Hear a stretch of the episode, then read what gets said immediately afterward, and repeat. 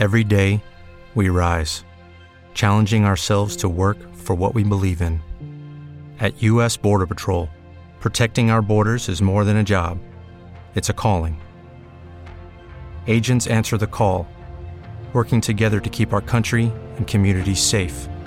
If you're ready for a new mission, join U.S. Border Patrol and go beyond.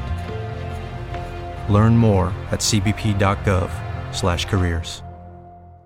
Judy was boring. Hello. Then Judy discovered ChumbaCasino.com. It's my little escape. Now Judy's the life of the party. Oh, baby, Mama's bringing home the bacon. Whoa, take it easy, Judy. The Chumba life is for everybody. So go to ChumbaCasino.com and play over 100 casino style games. Join today and play for free for your chance to redeem some serious prizes. ChumbaCasino.com. No purchase necessary. Void where prohibited by law. 18 plus terms and conditions apply. See website for details. El pulso del fútbol, versión podcast. Con César Augusto Londoño y Oscar Rentería. Amigos, ¿qué tal? Saludo cordial, bienvenidos al Pulso del Fútbol. Hoy, jueves 30 de julio del año 2020. La frase del día. En la vida es fundamental equivocarse, porque uno no aprende tanto de los aciertos, sino de los errores. Don Oscar Rentería, ¿cómo está usted? Bien, César. Un saludo muy especial para usted y para todos los oyentes del Pulso. Bueno, eh, quiero hablar hoy del tema del descenso en Colombia. La Asamblea de Dimayor decidió continuar la liga y por ende debería mantener el descenso que hace parte del reglamento de esa continuación de campeonato que aprobó. El descenso hace parte de la competitividad del fútbol. Es fundamental para que se pellizquen los que no juegan bien en la A y se estimulen los que juegan bien en la B. Por eso creo que es necesaria la creación de la categoría C para sacar a los equipos de la segunda división de la comodidad en que viven, porque no corren en este momento ningún riesgo, reciben buen dinero de Dimayor y si por ahí hacen una buena campaña o una campaña destacada, pueden subir a la primera categoría. La división C sería una motivación para el fútbol aficionado, que ve el profesional como un sueño y que hoy más que nunca requiere de estímulos y de apoyo. Las divisiones escalonadas se juegan en los países más importantes del mundo. ¿Por qué no en Colombia? Necesitamos una primera C con ascenso y descenso. César, se lo dije ayer en el Pulso y también en televisión por Win.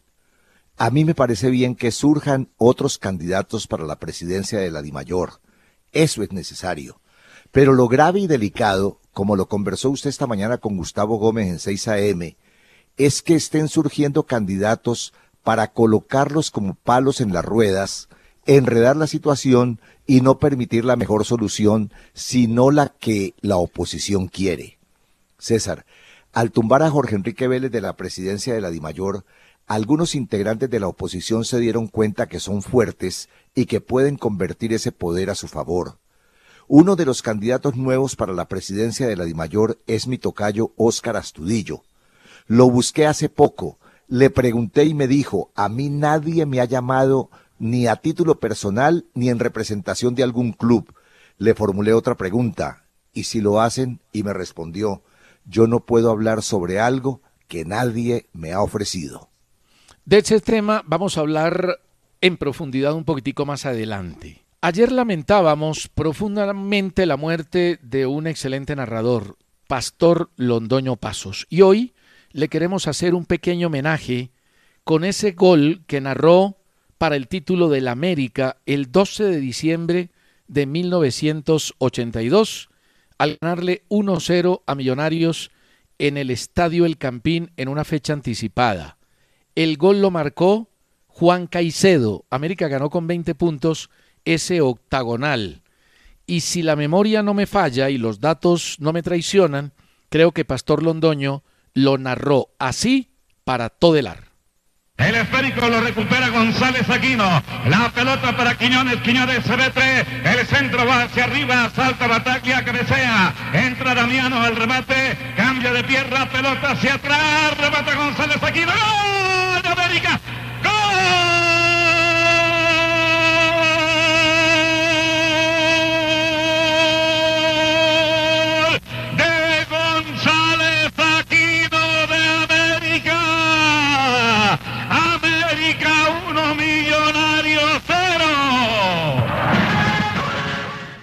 Una voz inigualable, un estilo único. Ese América era el América de el arquero Gay, de Pascutini, de Bataglia, de Julio César Falcioni también. Esta vez, César, no le voy a entregar datos biográficos sobre el autor del gol. Lo voy a hacer sobre Pastor Londoño, ese buen amigo que ayer se nos fue. Comenzó su carrera en Medellín tras estudiar en la Universidad de Antioquia, donde realizó su primera transmisión, Olimpiadas Universitarias en 1953. A nivel profesional, su primer programa lo hizo en un espacio llamado La Hora de los Aficionados. A Bogotá llegó a finales de los años 40 como lector de noticias y trabajó en La Voz de Colombia. Volvió a Medellín, regresó a Bogotá y comenzó su gran época contratado por Todelar. Conformó un gran equipo que destacó a profesionales como Óscar Restrepo, Hernán Peláez, Eduardo Aponte Rodríguez, Hernando Perdomo Che, Gustavo Torres Rueda y William Vinasco. A finales del 78 con Óscar Restrepo se integró a los deportes en Radio Super dejó de narrar hace 20 años después de un proyecto que armó Guillermo Díaz Salamanca en Radio Deportes de Caracol. Antes de fallecer, estaba activo en un programa diario que realizaba en Radio Popular de Medellín sobre las noticias del día. Nunca dejó de trabajar Pastor Londoño Pasos. Sara Margeri Suaza Paniagua. Mi esposo es arquero de un equipo de fútbol. Me sorprendió un día que él hizo un saque de meta tan fuerte que anotó el gol. Ese caso fue en un partido de recocha, pero me quedó la duda si en un partido profesional ese gol es válido. Y si es válido, ¿algún portero lo ha hecho? Claro, Sara, que lo ha hecho. Ah, bueno, escribe una postdata. Admiro mucho la caballerosidad y la forma de expresarse del señor Oscar Rentería. Ay, Sara, no lo elogie mucho que se nos agranda. Pero le respondo. Ah, lo estaba olvidando usted, ¿no? Estaba olvidando la postdata, ¿no? Cuidado, no, pues. No, no, no, no, es que está un poco más abajo. Mire, yo recuerdo un gol que además vi con la selección Colombia. Lo hizo el Neco Martínez en un partido amistoso frente a Polonia antes del Mundial del 2006 con el equipo de Reinaldo Rueda. El 2-1 frente a Polonia fue un gol de cancha a cancha de Neco. Él fue en Chenzo 2006 y fue un golazo.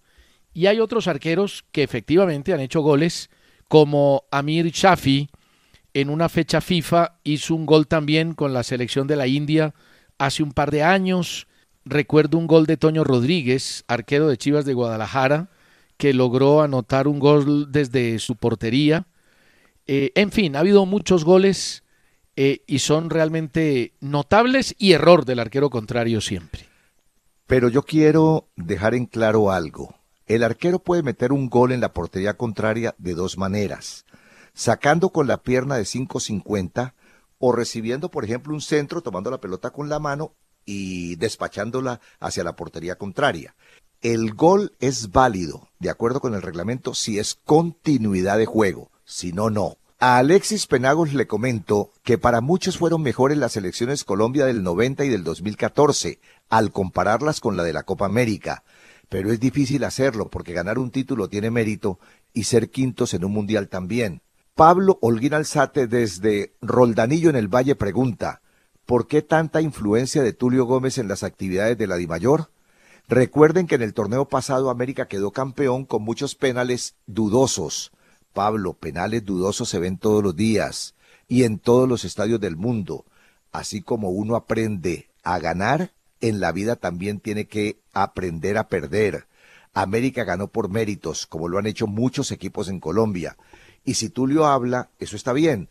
Es lo que tienen que hacer los representantes de los clubes.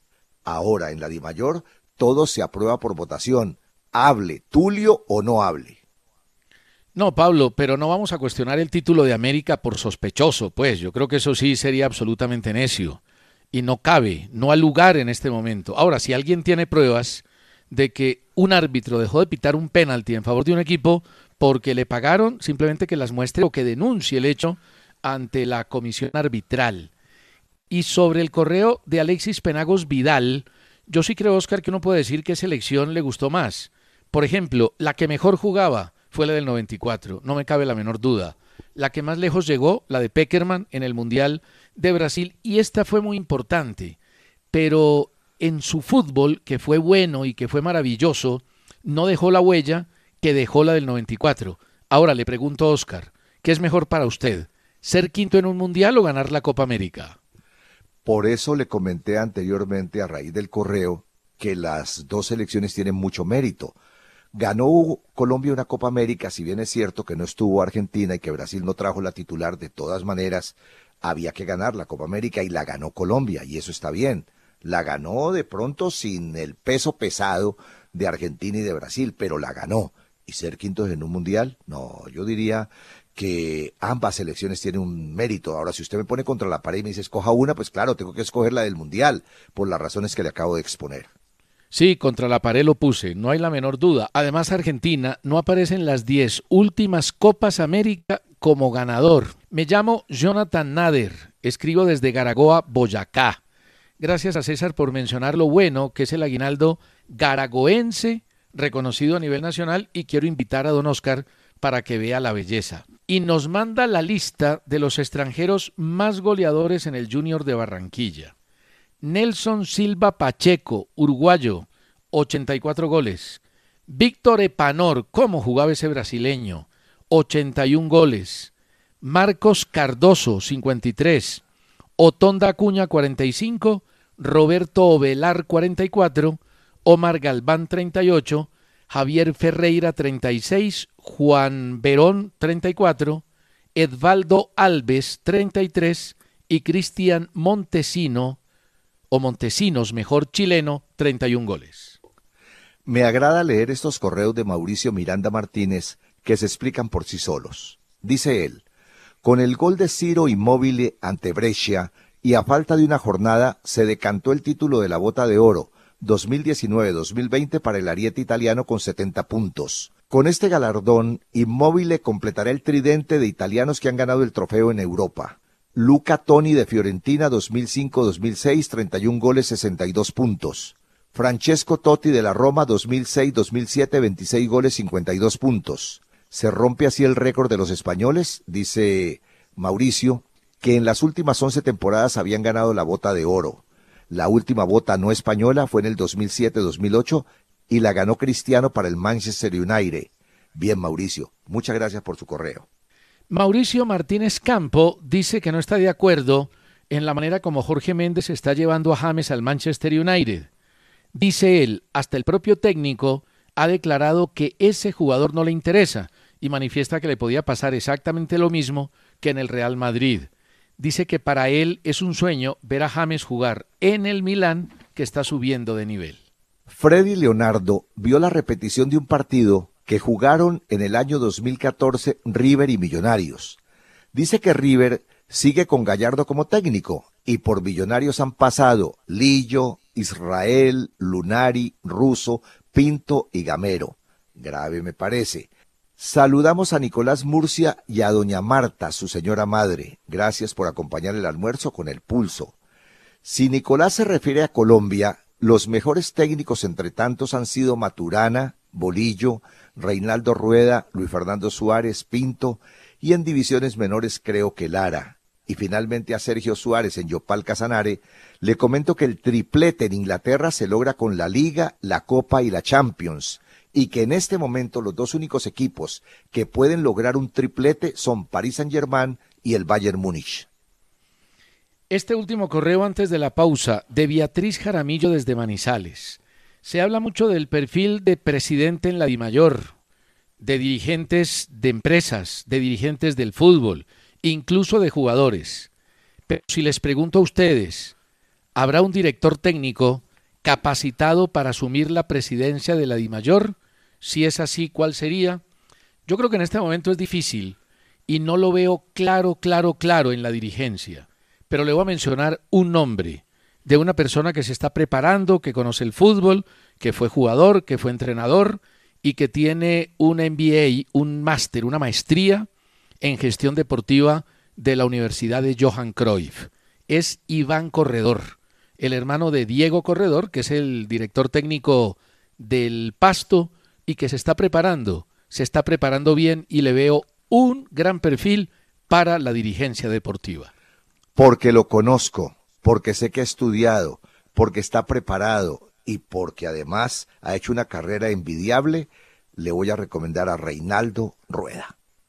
vale también. Ya seguimos. Café Galería Fútbol dice, si me permiten usar el término déjà vu, como aquello que se repite, en la historia de nuestro fútbol he encontrado algunas coincidencias.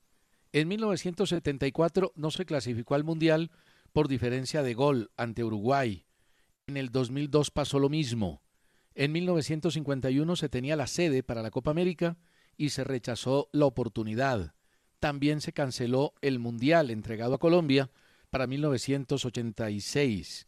En el 2001 se organizó la Copa América y Argentina la saboteó con su ausencia. En el 2021, con la presencia de ellos como subsede, ¿pasará lo mismo si es que la pandemia permite organizar el certamen en las dos sedes? Amigos de Café Galería Fútbol, yo no estoy de acuerdo con la gente que vive trayendo el odio y la venganza para tratar de resolver las cosas. A mí me gusta la gente que empuja el bus de las soluciones, que trata de arreglar las cosas, que ayuda, que procura el beneficio común. Y yo creo que es lo que hay que buscar en la Copa América del 2021, de que Argentina y Colombia puedan hacer una Copa América. Además, mira este dato, la gente critica, y ahora lo comentábamos en un correo que leía Oscar, que Colombia ganó la Copa América del 2001 porque no vino a Argentina. Mire este dato para que se queden tranquilos los que piensan así. En los últimos 61 años, Argentina ha ganado dos veces la Copa América, dos veces, en el 91 y en el 93, desde 1959, solo dos veces. Entonces en la Copa América tampoco es el tigre que todos pensamos. No, no, no, no, no, no, no. César, esas estadísticas son ciertas, pero no las presente así. Puede ser que Argentina lleve muchos años sin ganar la Copa América, pero con un equipo poderoso, así no hubiera ganado la que se hizo en Colombia, con resultados se le hubiera podido atravesar a cualquier selección para impedirle a esa selección ganar al final el título. Porque usted jugando con Argentina, así no sea campeón de la Copa América, no tiene ningún partido ganado. Pero es una infamia decir que Colombia ganó la Copa América del 2001 porque no estuvo Argentina. Yo simplemente valoro lo que hizo Colombia. Ahora, estuvo por fuera un equipo que no estaba acostumbrado o no está acostumbrado a ganar la Copa América. Aquí no se trata de infamia, César, se trata de verdades. Y la verdad es que Brasil vino con suplentes y Argentina no estuvo. Ahora que Colombia ganó merecidamente la Copa América, después de ese análisis, sí, es cierto, y yo lo celebro, me gustó y estoy contento por eso. ¿Cuál fue la verdad? ¿Quién ganó la Copa América del 2001? Ah, pues sí, qué pregunta tan difícil. Pues Colombia, no estamos hablando de eso, de que Colombia la ganó. No, usted está hablando de verdades. Y esa fue la verdad, que Colombia ganó la Copa América. Escribe mejor Henry González desde La Ceja, Antioquia. Me parece primordial para limpiar la imagen de la Dimayor y del fútbol colombiano que el nuevo presidente sea una persona con carisma y con el aval de todos. Por ejemplo, Juan Pablo Ángel, Iván Ramiro Córdoba, Mario Alberto Yepes o incluso Víctor Marulanda. Es un despropósito pensar que el torneo que se va a realizar de solteros y casados con los equipos eliminados sea bueno. Para mí es un total desprestigio para la Liga Colombiana y para los hinchas. ¿Para qué sufrir con partidos de equipos eliminados? Henry González, seguramente usted es hincha de Millonarios, de Santa Fe, de Nacional, Medellín, América, Deportivo Cali o Junior mejor dicho, de los equipos grandes. Y por eso piensa así. ¿Usted sabe cuánto llevamos de inactividad por la pandemia? Y calcule lo que le puede suceder a los dos equipos eliminados si no compiten. Además, el premio de la Suramericana no se lo ganarán de una. Tendrán que disputarlo con un equipo de los clasificados a semifinales por el título. Don Henry González, la vida no es solo para los ricos. Los pobres también tienen derecho y sobre sus candidatos para la DIMAYOR, Juan Pablo Ángel, Iván Ramiro y Yepes son muy buenos, pero de pronto les falta la experiencia que, por ejemplo, ya tiene Víctor Marulanda. En el programa de ayer, escribe Cristian Carmona Q, me sorprendió que César le dijera a Oscar que tenía un pensamiento resultadista, cuando César es el más resultadista de todos, pues César siempre afirmó que los premios de mejor jugador y mejor técnico del mundo debían salir de los que ganen la Champions, no de los procesos ni del esfuerzo individual. Incluso colocó a Cuadrado por encima de Dubán por haber quedado campeón. Tiene razón, eh, don Cristian. En el fútbol lo que vale son los resultados, pero a mí me gusta abrir una ventanita para otras cosas que no son necesariamente resultados y poder destacar valores que son muy importantes. Pero le acepto, llámeme resultadista si quiere. Nos escribe Edwin Villamil. Mi hijo me preguntó acerca de los nombres que se le daban a los porteros, guardaballas, guardameta, arqueros, goleros, etc. Le expliqué como pude su significado, pero con el nombre de cancerbero no pude. ¿Me podrían ayudar? Él y yo estaremos atentos a su respuesta. Con muchísimo gusto, Edwin, y un saludo especial para su hijo. En el fútbol se ha elegido esta palabra para llamar al jugador que defiende lo más preciado del campo, que es la portería. Esa palabra cancerbero también existe en la mitología griega y creo que salió de ahí. También hay un rapero cancerbero venezolano, por si lo quiere consultar. Benjamín Anuar Fontalvo Jiménez. Les quiero hablar de la barranquillera Ginaris García, recientemente nombrada en propiedad como entrenadora del equipo femenino de fútbol llamado Bremstein de Durmond, que pertenece a la Kreisliga de la A del fútbol alemán. Y también me quería referir a algunos colombianos que fueron campeones y los menciona. Don Benjamín, aquí hemos hablado de Ginaris García. Más aún, en 6 AM la entrevistamos y dialogamos con ella. Pertenece a la categoría media de esa liga alemana y es muy meritorio porque se fue de Barranquilla, estudió y hoy está dirigiendo. Hernán Alzate escribe a elpulso.caracol.com.co. He escuchado en El Pulso los comentarios de los oyentes acerca del déficit de arqueros colombianos. Les comparto la información de mi hijo Samuel Alzate Naranjo, de 19 años, quien actualmente juega en la Liga Mater del norte de Baviera, en Alemania. Tenemos talento dentro y fuera de nuestro país, dice el hijo de don Hernán Alzate, pero por fuera del radar de la federación y de sus técnicos. Por eso perdemos la oportunidad para las convocatorias a divisiones juveniles y nos quedamos sin posibilidad de seguir nuestra formación pensando en defender a Colombia. Don Hernán, me da tristeza leer su correo, ¿sabe? Pero es un caso que se repite casi a diario. Nos faltan veedores internacionales que estén pendientes de jugadores como su hijo. Deben existir muchos y algún día la federación nuestra tendrá que hacer algo por ellos. Pascual Abello, desde Bogotá, pregunta, ¿para ustedes qué es mejor? ¿Que el presidente de la DIMAYOR sea un hombre del fútbol o ajeno al fútbol? Yo, don Pascual, creo que eso no tiene nada que ver. Lo más importante es que el presidente de la DIMAYOR sea un hombre con programas claros y que pueda generar convergencia entre los directivos del fútbol. No voy a pedir unanimidad porque eso va a ser imposible. En estas condiciones eso va a ser imposible y ya lo hemos visto con los trinos de Ramiro Ruiz del Envigado y de José Augusto Cadena. Va a ser muy difícil. Pero yo sí pediría que más allá del perfil individual, hay muchos perfiles muy buenos, pero eso no te garantiza que vayan a administrar bien el fútbol. Yo creo que por encima de eso están los programas, el plan de trabajo, sus propósitos, sus proyectos en torno al fútbol. Yo no comparto eso de Hugo Hillera mencionado en conexión a través de Win, que la persona que maneje la DIMAYOR tiene que ser del fútbol, nacida en el fútbol, enterada sobre el fútbol. Yo no lo comparto. La empresa DIMAYOR es algo muy serio, con mucho dinero de por medio. Aparte del With lucky landslots, you can get lucky just about anywhere. Dearly beloved, we are gathered here today to. Has anyone seen the bride and groom? Sorry, sorry, we're here. We were getting lucky in the limo and we lost track of time. No, Lucky Land Casino, with cash prizes that add up quicker than a guest registry. In that case, I pronounce you lucky. Play for free at LuckyLandSlots.com. Daily bonuses are waiting. No purchase necessary. Void where prohibited by law. 18 plus. Terms and conditions apply. See website for details. Conocimiento sobre fútbol que debe tener una persona normal en Colombia debe ser un gran ejecutivo, porque ahí hay muchas cosas todavía por hacer. Thomas Katic escribe a elpulso@caracol.com.co. ¿Por qué Alemania es tan fuerte en los mundiales y su liga no está dentro de las mejores en Europa? ¿Por qué no pensar que los jugadores ganen un básico y un variable en Colombia que podría ser por taquillas, puntos ganados, partidos de visitante y puntaje de rendimiento en cada partido? Así se pondrían las pilas. Primero, Tomás, ese fenómeno en Alemania es difícil de aceptar y comprender. Ganan mundiales, pero su liga es buena, pero nunca la mejor.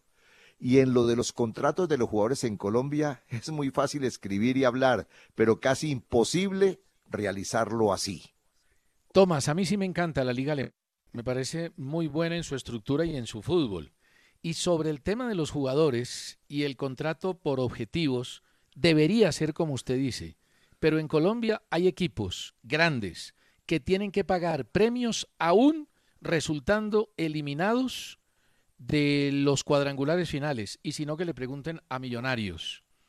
Carlos Villamizar dice que ayer César se aventuró en el once ideal de Independiente Santa Fe, se lanzó al ruedo y él me quiere ayudar va a poner 11 eh, desde 1975. Yo vuelvo a reiterar mis excusas a los hinchas de Independiente Santa Fe porque me precipité, me apuré, me emocioné y la memoria mía es muy mala, yo por eso apunto todo y se me quedaron muchos muy buenos jugadores en el 11 que di. Gracias a don Carlos Villamizar por el que da. Arquero James Mina Camacho. Defensas Iván López, Pacho Mesa, Jerry Mina y William Morales. Mediocampo Juan Daniel Roa, Freddy Rincón y Alfonso Cañón. Y delanteros Asisclo Córdoba, Leiter Preciado y el Tren Valencia. Yo le agradezco, don Carlos, la nómina. Pero si usted no mete en esa nómina a Omar Pérez, está pifiado. Se lo digo de verdad. Eh, yo creo que Juan Daniel Roa no puede estar ni cerquita de Omar Pérez siendo buen jugador. Es que Omar Pérez es uno de los dos jugadores más importantes de la historia de Santa Fe al lado de Alfonso Cañón. Escuche lo que dice Jaime Duarte de Bogotá sobre el mismo tema. Voy a enviarles los jugadores más representativos del Santa Fe que jugaron con la selección Colombia, dejando alguna huella.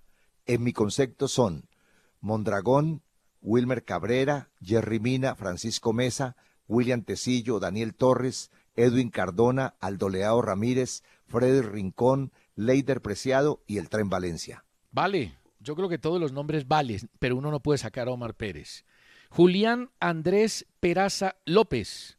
Es tan raro que equipos como Águilas Doradas, Cúcuta Deportivo, Jaguares de Montería no definan su respaldo unánime a la candidatura en la DIMAYOR. Su interés es que llegue un presidente que les cubra sus malos manejos administrativos y hasta les haga anticipos de dinero. Se malacostumbraron con la presidencia del señor Jorge Perdomo.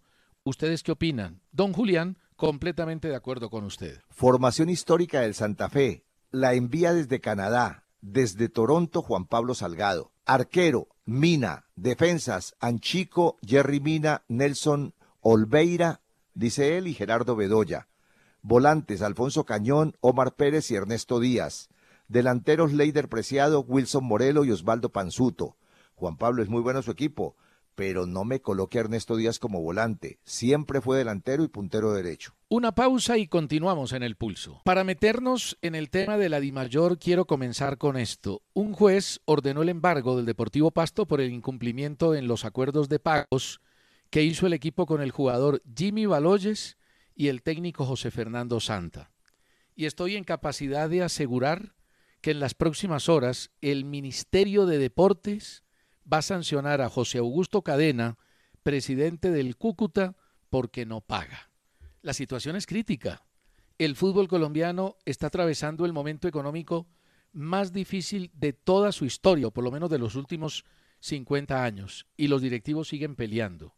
Con la manera como trinan Ramiro Ruiz y José Augusto Cadena, pues uno entiende que quieren ponerle palos a la rueda, porque es que lo de Ramiro Ruiz es increíble le dice paracaidista a Fernando Jaramillo, pero dice, no lo conozco.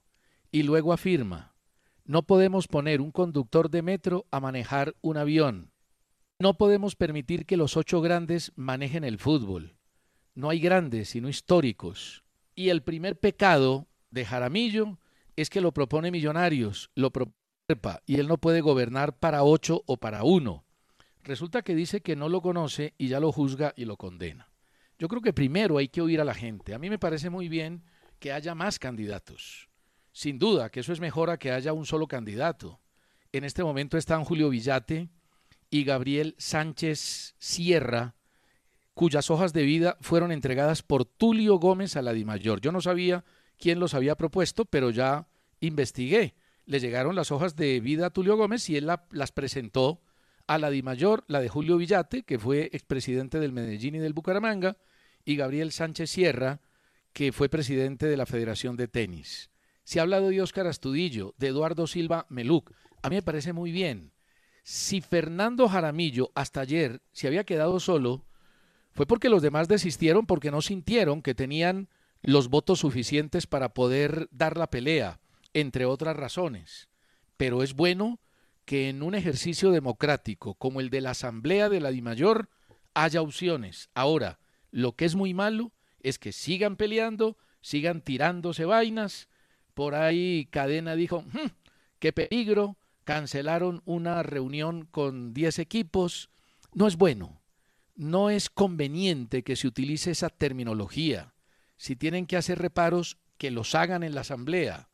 Y si tienen que evaluar las personas y los candidatos, que lo hagan por sus hojas de vida y sobre todo por los planes, los proyectos y los propósitos que tengan en Dimayor. César, cuando yo le dije que la oposición en la Dimayor estaba viva todavía, usted dudó. Y dudó sanamente, porque usted es una persona optimista y es una persona sana. Pero la oposición sigue trabajando en la Dimayor. Eso fácilmente no va a desaparecer. La Dimayor no tiene la culpa, ni Fernando Jaramillo tampoco, que César Pastrana candidato a la presidencia haya renunciado. Tampoco ni la Di Mayor ni Fernando Jaramillo tienen la culpa que el señor Gustavo Alberto Lenis, un buen candidato para la presidencia de la Di Mayor, haya renunciado. Y que lo haya hecho también el señor César Camargo. De eso no tiene la culpa absolutamente nadie. Claro que es bueno comparar los candidatos. Claro que es bueno y vale la pena escoger entre varios candidatos el indicado. Pero ¿qué culpa tiene la Divayor? ¿Qué culpa tiene Fernando Jaramillo si los demás renunciaron? Además, yo estoy convencido que Fernando Jaramillo tiene la mayoría, pero no ha de faltar quien, por debajo de la mesa o por encima de la mesa también, siga haciendo oposición. Y van a continuar haciendo oposición, César. Yo se lo dije a usted anoche. Espere, tranquilo, espere que se ponga sobre la mesa de la DIMAYOR el debate de la nueva repartición de la plata de televisión. Espere a ver qué va a pasar.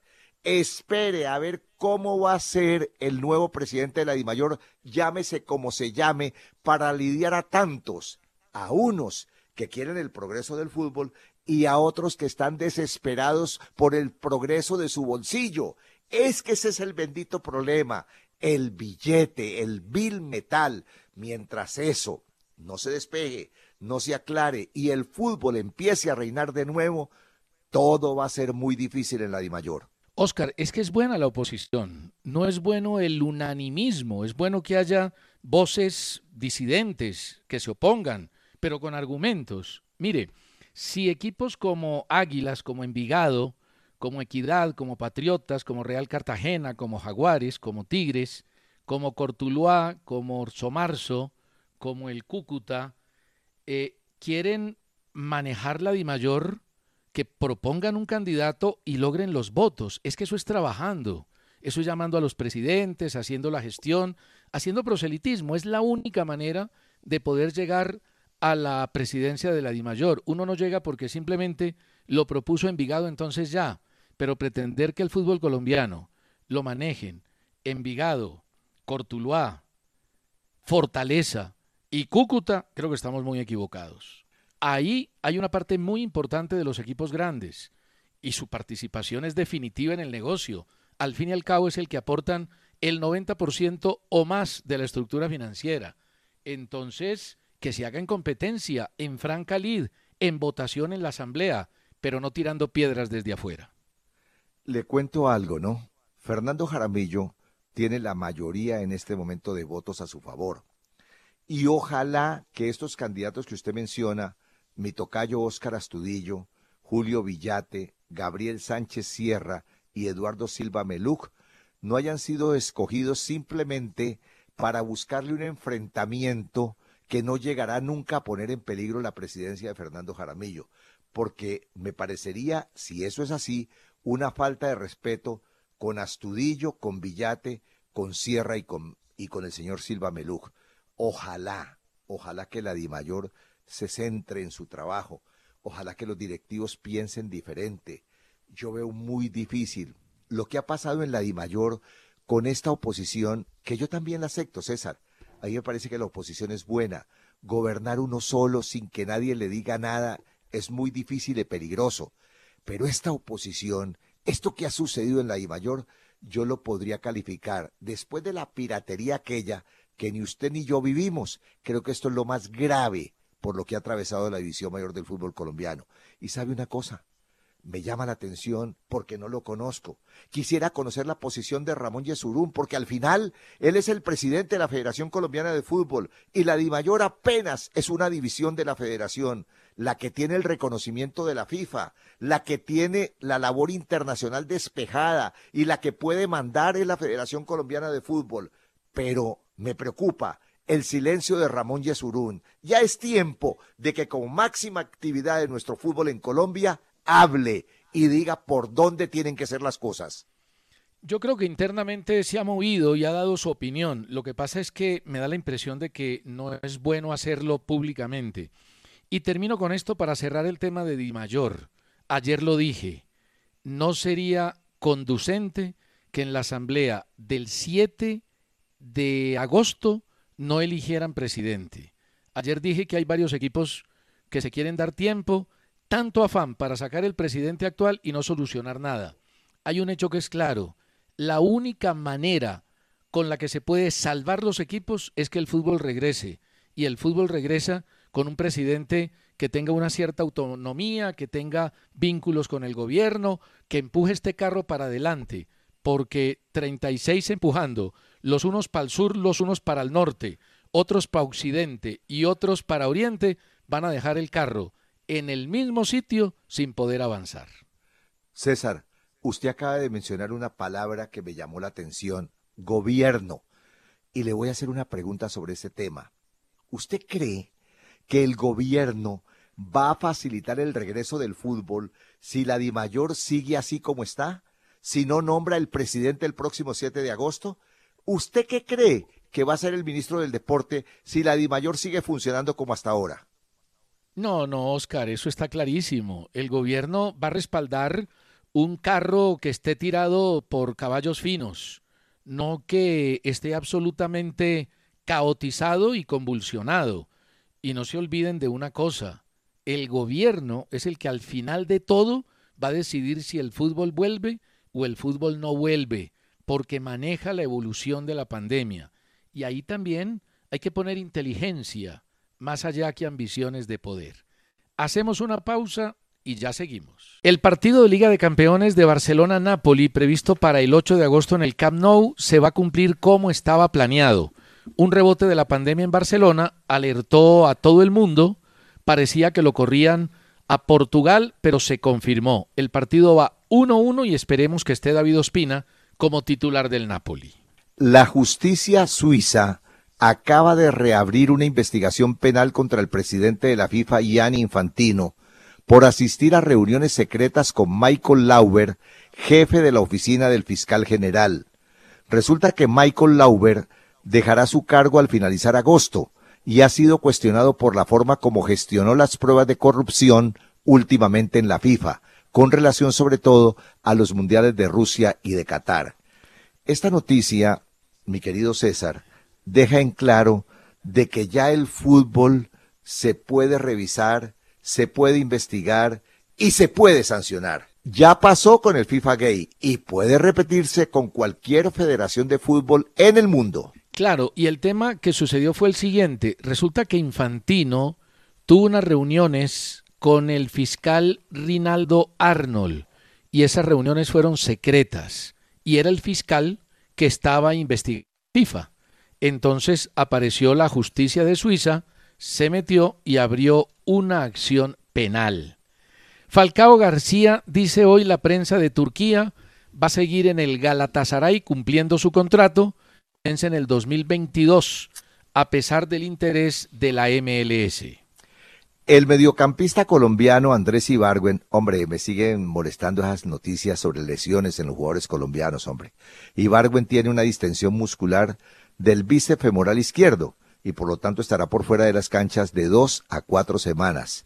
Él es un jugador de la América de México y lastimosamente pues tendrá incapacidad. Sobre el tema del interés de los equipos por jugadores colombianos en Europa, la verdad es que hay muy poquito. Lo de Morelos con el Lille se congeló James para el Manchester United, estamos a la expectativa, aseguran que sí, pero hasta no ver una oferta concreta y un contrato firmado no se puede asegurar. Por ahora, Zapata para la Juve, eso no va por buen camino, lo manifestó el representante del jugador en el bar. Carrascal no pudo llegar a Rusia al CSKA porque no aceptó la oferta River de 7 millones de dólares. El tema de Díaz al Tottenham está ahí. Hay que ver cuánto dinero ofrecen y si el Porto lo va a vender, no lo va a vender barato. Pagó por él ocho y medio millones de euros. El Junior se quedó con 7 millones y el 20% del jugador. Y hay una noticia que podría cuajar y es que el Valladolid está interesado por Estefan Medina del Monterrey. La noticia la dio Santi Martínez en Medellín de acuerdo a conversaciones con representaciones David Villa de V7, que son los que manejan el tema del jugador. No me sorprendió la noticia por Luis Díaz, porque es buen jugador. Me sorprendió por Mourinho, que el técnico Mourinho pida un jugador colombiano. Mm, eso está por confirmarse. Lo que sí ya es oficial, César, es que el Levante contrató a Gustavo Carvajal. Este es un muchacho que venía jugando con el América, es volante de marca, tiene 20 años y debutó con el equipo rojo en el año 2018, pero resulta que ha jugado en los mundiales sub-17 y sub-20. Tiene muy buena condición física y técnica, y yo creo que va a ser una de las cartas buenas en el fútbol colombiano para el inmediato futuro. Qué bueno por él, por Carvajal. Y otra noticia confirmada es que Steven Alzate, que nació en Inglaterra pero tiene nacionalidad colombiana, 21 años, renovó hasta el 2024 con el Brighton. Este año jugó 19 partidos, 13 como titular, pero no hace mucho fue operado, le hicieron una cirugía en la ingle. Recordemos que él nunca jugó en Colombia, jugó en el Leyton Orient de Inglaterra y en el Sundown Town también jugó Steven Alzate, que ya tuvo un pasito por la selección Colombia. Y Jefferson Lerma, también de selección, corre riesgos económicos en el Bournemouth porque no tienen con qué pagarle y lo prestarían al Galatasaray por un año a cambio de 1.5 millones de euros. No tiene plata el equipo inglés. Me gustó el gesto de Paulo Dybala, entre otras cosas, está jugando muy bien. Tuvo un pedazo en sus últimos días, en sus últimos meses, con el equipo Juventus donde no funcionó, inclusive lo mandaron al banco, pero recuperó la titular y está jugando muy bien, a la altura diría yo de Cuadrado, de Cristiano, de los mejores de este equipo. Ahora, el gesto de Dybala es que donará parte de su sueldo para ayudar a chicos de Argentina, Colombia, Alemania, India, Pakistán Israel y Ruanda. Enhorabuena por el detalle. Vamos con la gran jugada del Banco Caja Social. En el Banco Caja Social usted puede arreglar todos sus trámites bancarios. Deme pues su opinión sobre esta noticia de la Gaceta de los Sport, que Inter espera a Messi gratis para el 2021, cuando cumpla su contrato con el Barcelona y le va a pagar 600 millones de euros por cuatro años. ¿Qué opina? que, que Messi no lo, no lo va a aceptar. Yo creo que Messi cuando se vaya del Barcelona terminará si acaso un año más de fútbol en su país, en la tierra donde nació. Pero yo no creo que Messi se vaya a prestar para jugar con un equipo que le exigirá lo mismo que está entregando ahora. Y los años pasan, eso tampoco se puede esconder. Sí, yo tampoco creo, Oscar, eso equivale a 65 millones de sueldo por año. En el Barcelona se gana un poquito más de 50. No creo que vaya a cambiar al Barcelona por el Milán en esas condiciones y menos sin dejarle dinero al equipo catalán, en caso de que se vaya, que no creo. Dos noticias. Caracol Radio va a transmitir todos los partidos de la Liga de Campeones a partir del viernes 7 de agosto. Y esta mañana se reunieron el Ministerio de Deportes, el presidente de Conmebol, Ramón Yesurún, y los representantes de las sedes de la Copa América de Cali, Medellín, Barranquilla y Bogotá para el 2021, acordando detalles y viendo la evolución de los requerimientos para esa Copa América que ojalá se pueda hacer el año entrante. Le eché una revisión a los partidos que están jugando en el mundo, a ver de qué informamos y me encontré con Gotterborg y Malmo. Está el bien. tiempo extra Estados 1. El tiempo extra Ay, 2 Dios 1, 30 mío. minutos. No, No, no, eh, no. María, mejor le cuento esto. Mire, un oyente, Edwin Villamil, preguntó hace poco en un correo por qué se le dice cancerberos a los porteros. Diego Chiribí, de Red Noticias, nos aportó. Cancerbero es un perro que guarda la puerta del reino de Hades en la mitología, en la mitología griega y que aseguraba que los muertos no salieran y que los vivos no pudieran entrar. ¿Usted se acuerda que Edgar Perea le decía a los porteros, goalkeeper, mi querido compañero, pero- mi querido caballero? ya es en inglés, ya es en inglés. Mire, sí. Tulio Gómez escribe en su cuenta de Twitter, América de Cali no propone ni tiene candidatos, pero sí acerca a la DIMAYOR a los candidatos que quieran participar. En nuestra opinión, los dos mejores candidatos son César Camargo y Fernando Jaramillo, y respetamos conceptos diferentes. Mándele usted su hoja de vida, Tulio, y él la despacha inmediatamente para la Dimayor, ahora que están No, esperando no, candidatos. No, no, no. Bueno, César, usted sabe que amo el fútbol y aplaudo su regreso, pero ¿sabe una cosa? El calcio tocó fondo. Ya interesa muy poco con Juventus campeón y con los cuatro clasificados a la Champions. Ayer me aburrí de lo lindo. Menos mal que solamente nos falta una fecha. Mire, Oscar, directivos de la Federación Chilena de Fútbol le solicitaron al técnico Reinaldo Rueda una nueva reducción salarial por el difícil momento. Los representantes de Rueda dijeron, vamos a pensarlo, la primera vez que le solicitaron la reducción salarial, eh, manifestó inmediatamente que sí. Y esta es la última noticia antes de irnos. El Manchester City llegó a un acuerdo con el Bournemouth por el defensa holandés Nathan Ake, 25 ambi- años a cambio de 53.1 millones de dólares, incluidas las bonificaciones. Llegamos al final. A todos gracias por la compañía y gracias por hacer del pulso del fútbol el programa deportivo más escuchado en la radio colombiana y en el exterior. Felicidades para todos. El pulso del fútbol con César Augusto Londoño y Oscar Rentería. With the Lucky Land slots, you can get lucky just about anywhere. This is your captain speaking. Uh, we've got clear runway and the weather's fine, but we're just going to circle up here a while and uh, get lucky. No, no, nothing like that. It's just these cash prizes add up quick. So I suggest you sit back, keep your tray table upright, and start getting lucky.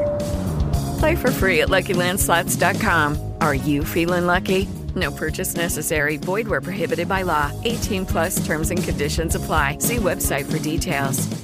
Dale más potencia a tu primavera con The Home Depot. Obtén una potencia similar a la de la gasolina para podar, recortar y soplar con el sistema OnePlus de 18 voltios de Ryobi desde solo 89 dólares. Potencia para podar un tercio de un acre con una carga. Potencia para recortar el césped que dura hasta dos horas. Y fuerza de soplado de 110 millas por hora. Todo con una batería intercambiable. Llévate el sistema inalámbrico OnePlus de 18 voltios de Ryobi. Solo en The Home Depot. Haces más. Logras más.